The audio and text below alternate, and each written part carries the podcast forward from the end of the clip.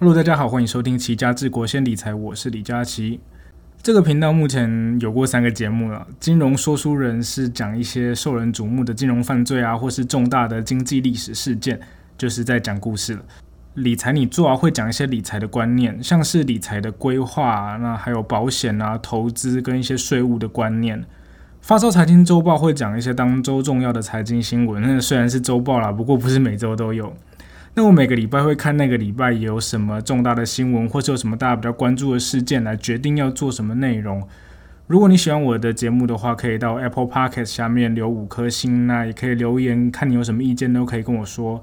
如果你想看文字的话，我有同名的粉砖、IG、部落格，你也欢迎大家按赞、追踪、加分享。资讯栏有抖内的连接，你们也可以用钱钱来支持我持续创作。嗯，前几天我去新义区的 A 十一看晋级的巨人展，因为我之前在有一集有提到说我是巨人迷嘛。那天是平日下午，我刚好没有上班，那我想说平日下午应该不会有人吧，所以我就没有特别去预约。结果我到现场之后发现人山人海，我还要去排候补，而且蛮意外的是现场的女生竟然比男生还多诶，而且多蛮多的。我知道有些漫画或者动画的女粉会比男粉多，像是篮球的话，男生会看灌篮高手嘛，那女生会去看黑子的篮球。棒球的话，男生会看棒球大联盟，女生会看钻 A，就是钻石王牌。那我一直以为巨人的男粉会比女粉多，那就算没有比较多，应该也是差不多吧。没有想到女粉多那么多，可能兵长的魅力太强大了。那我以前最喜欢的漫画其实是柯南，因为我小时候的家里面第一本的漫画就是柯南。那时候我记得是我爸的朋友来我们家，然后我只是随口说一下，说我喜欢看柯南的卡通。那没想到我下次见到他的时候，他居然带来柯南的一到五集。那我从那五集看完之后，我接下来就一直看下去。那现在最新话都还有持续在追啦，不过这几年作者的速度已经慢了很多了。我很担心青山阿公画不画得完。他是说他结局已经定了啦，那我希望他可以身体健康把这些东西画完了。我当初有多爱柯南呢？我是每一集剧场版第一个礼拜上映我就要杀去看，漫画最新一话我也都是要马上看的。那我记得我之前高中只考前那时候有补那种全科，就是国文、历史、地理啊什么都有补那一种。那有个地理老师，他蛮年轻的，北七北七的。他那时候就问一个问题，说毛利人住在哪里？他可能其实在听到纽西兰之类的回答吧。那我那时候坐在第一排，我也不知道是哪根筋不对，我就回答说米花镇。然后他就瞪着我笑了一下，他说：“好啊，你很厉害啊。那我问你，那个博士叫什么名字？”那我就说阿利博士。哎，你们知道阿力博士的名字真的是叫博士吗？就是博士是他的名字，虽然他是很会发明东西的博士，但他的名字真的叫博士。我没有唬你，你自己去查。那他又继续问啊，他说：“那那个喜欢吃鳗鱼饭的小胖子叫什么？”我说：“叫小岛元太。”然后全班就开始起哄了，然后他就愣了一下，说：“好，下一题如果你答得出来，我就倒立上课。”他说：“柯南吃下去变小的那个药叫什么药？”我跟你说，我不胡乱，我真的完全毫不思考的秒回说 A P T X 四八六九，然后就全班就开始疯了，然后他就丢麦克风了，就不上了，不上了。那一直以来，其实柯南都是我最喜欢的漫画啦，直到巨人的出现。二零一三年第一季动画推出来的时候，那时候我还念大学，那时候大家都很疯啊，学校还办了什么骑行种跑步大赛这种北汽活动。呃，动画，但是动画停了很久才出了第二季啦。因为漫画我觉得看起来比较吃力一点，所以我后来就等动画。不过虽然现在动画没有完结，但是因为剩一点点而已，我就为了看后面的结局，所以就把漫画看完了。有人说巨人是大人看的漫画，因为内容很多作者想表达的东西。那我自己看的时候也是会把这些剧情去联想到现实的生活，因为巨人其实真的给了我蛮多启发的。那里面的经典台词像是莱纳你做啊，其实它更不算什么经典台词啊，哇，它是被恶搞的。虽然我也很爱这个台词啊。那这次的巨人展我有买了莱纳你做啊的这个亚克力场景版，我还买了大小的挂轴啊，然后也刻了军牌啊。我花了两千多，我那时候真的是我逼我自己离开，不然我还有壁画、不锈钢杯这些东西想买。我觉得这种展都真的超赚的，你要粉丝先花钱去买门票，那进去了之后再花钱去买纪念品，就是你想要买东西，你还要花钱进去买东西。总之我是真的很爱巨人啊，不过这东西真的要自己看才知道，跟鬼灭这种小朋友看的漫画完全不一样。好了，废话太多，我们都进入今天的主题吧。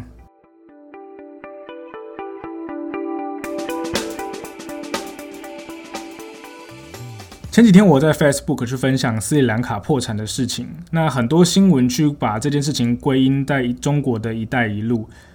所以我想说今天就做一个一带一路的专题。那这一集就从斯里兰卡的角度去出发探讨一带一路。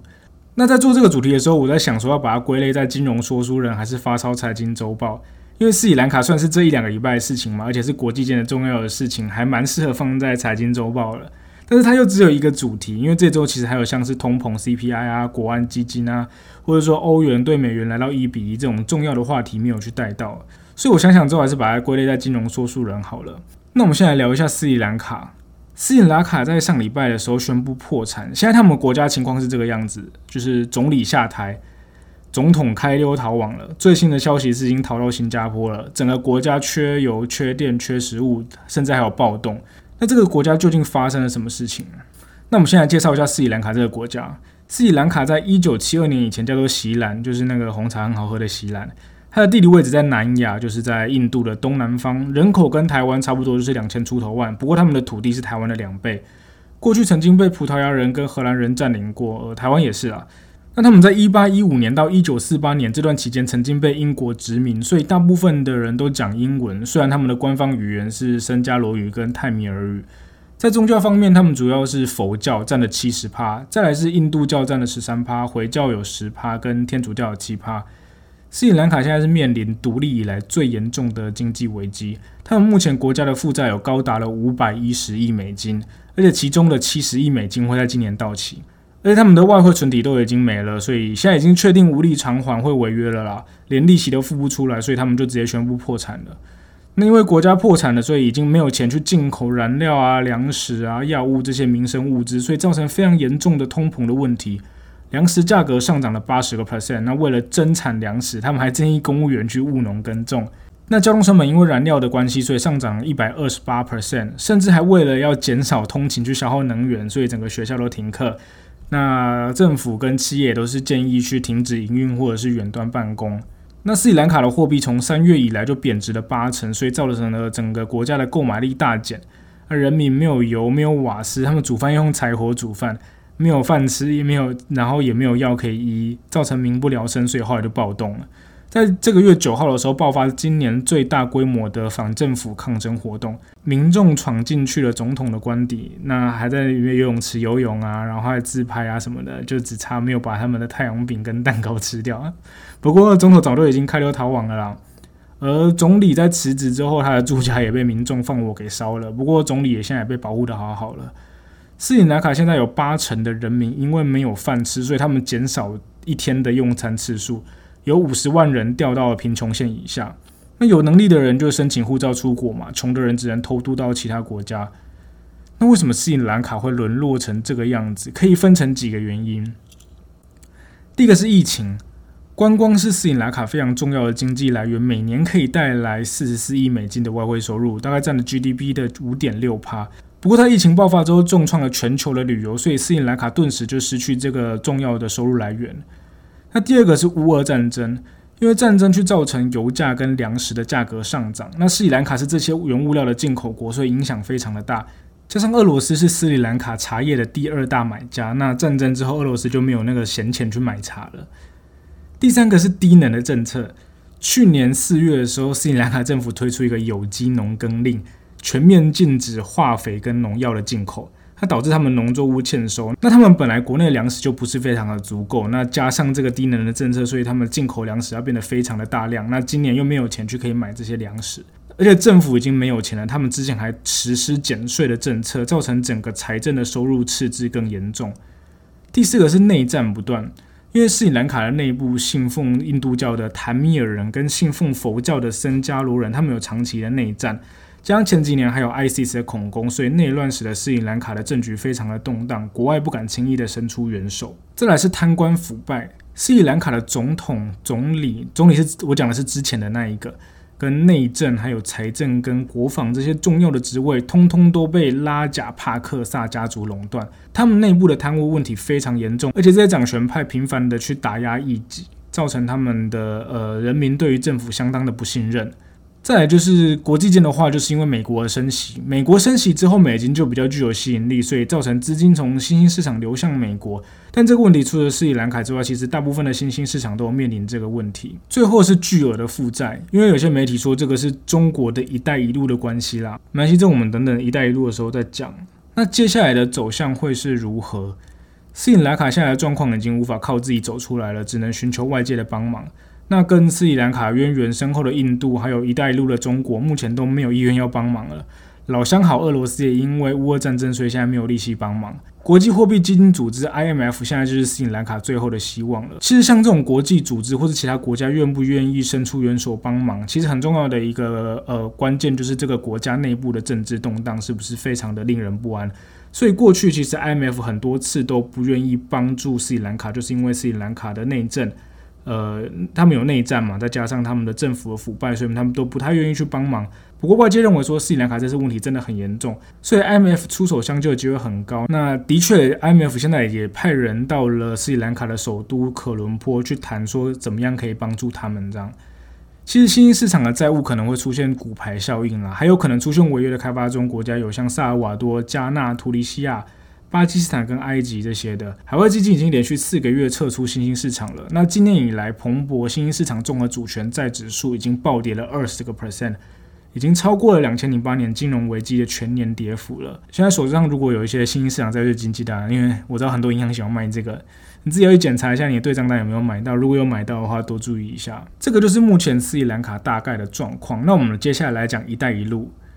一带一路”的全名其实叫做丝绸之路经济带和二十一世纪海上丝绸之路，这是简称。“一带一路”其实是简称啊，“一带”讲的就是丝绸之路经济带，“一路”讲的就是二十一世纪海上丝绸之路。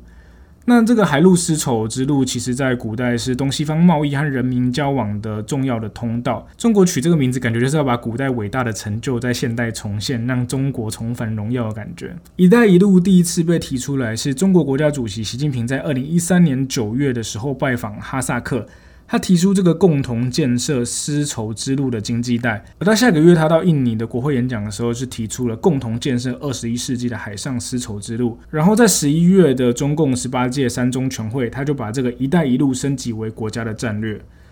中国会推出这个“一带一路”，其实就是习近平大国外交的战略核心呐，希望可以借此提升国际间的实力跟地位。那中国可以在全球事务中发挥更大的领导作用，而“一带一路”在二零一八年被纳入中华人民共和国的宪法，目标完成的日期是中共建国一百周年的二零四九年。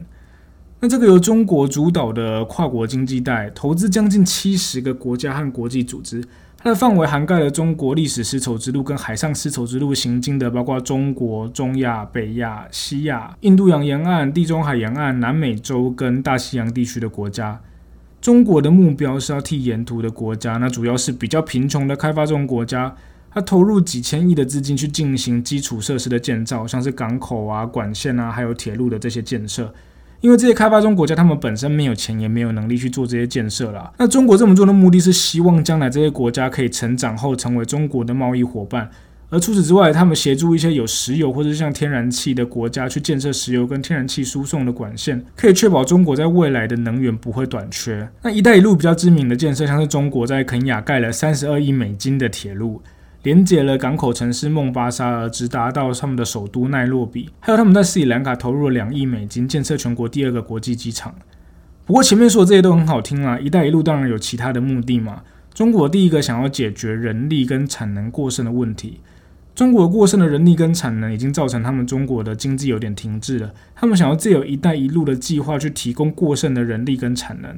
而且这些中国的出资也都不是无偿的给予，主要还是用借贷的方式。所以许多国家跟中国借了钱之后还不出来，中国因此在政治上面去要求他们让步，而且这些资金很多都不透明，所以让当地的政府有一些上下其手的空间。一些比较腐败的政府会借此贪污，让国家的财政变得更加不稳定。像是这次欠的一屁股债的斯里兰卡，他们内部的贪腐就非常严重嘛。那当初中国出资协助斯里兰卡建造的汉班托塔港，因为后来营运不顺利，所以他们斯里兰卡一直还不出钱，所以这个汉班托塔港跟它附近的土地就割让给中国九十九年。那中国也因此控制了占约位置的港口。那斯里兰卡后续的破产跟大量的债务，就是因此有很大的关系嘛。除了斯里兰卡之外，马尔蒂夫还有委内瑞拉这两个加入“一带一路”的个国家，后续也面临非常庞大的债务造成的破产风险。那支持“一带一路”人，像是比尔盖茨，他认为“一带一路”其实是对全球的经济有利的，它可以提高全球的 GDP，尤其是可以帮助到那些开发中的国家。“一带一路”覆盖了将近七十个国家，涉及了四十四亿的人口，这占了全球人口的六十三 percent。整体的经济规模达到二十一万亿美金，占全球的生产总值二十九趴。而反对的人只是认为“一带一路”在某些程度上会侵犯人权，而且会影响环境。更可怕的是，反对者认为说“一带一路”其实是透过债务陷阱外交的新殖民主义跟经济帝国主义。就是债务陷阱外交，就是说它透过大量的放贷给你。那让你到最后还不出钱，然后以此要挟，让你达到政治上的让步。举例来说，舆论许多支持台湾的中南美洲的国家，他们拿了中国的好处之后，反而转而去支持中国。那还有原本欧盟全部都是反对中国在南海去建人工岛的，但一些国家他拿了中国的好处之后，现在就变得闷不吭声了，所以他们欧盟中间就有点分裂。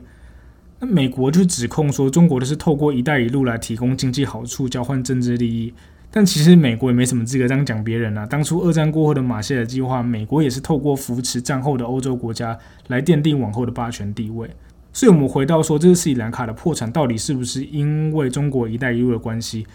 其实是一部分是，但不完全是。因为“一带一路”虽然造成斯里兰卡非常严重的债务的问题，但很大一部分还是因为他们的政府的腐败跟政策的错误，所以才会导致后续这么严重的。呃，破产的问题。好了，那这节节目就先到这边，我们下次见，拜拜。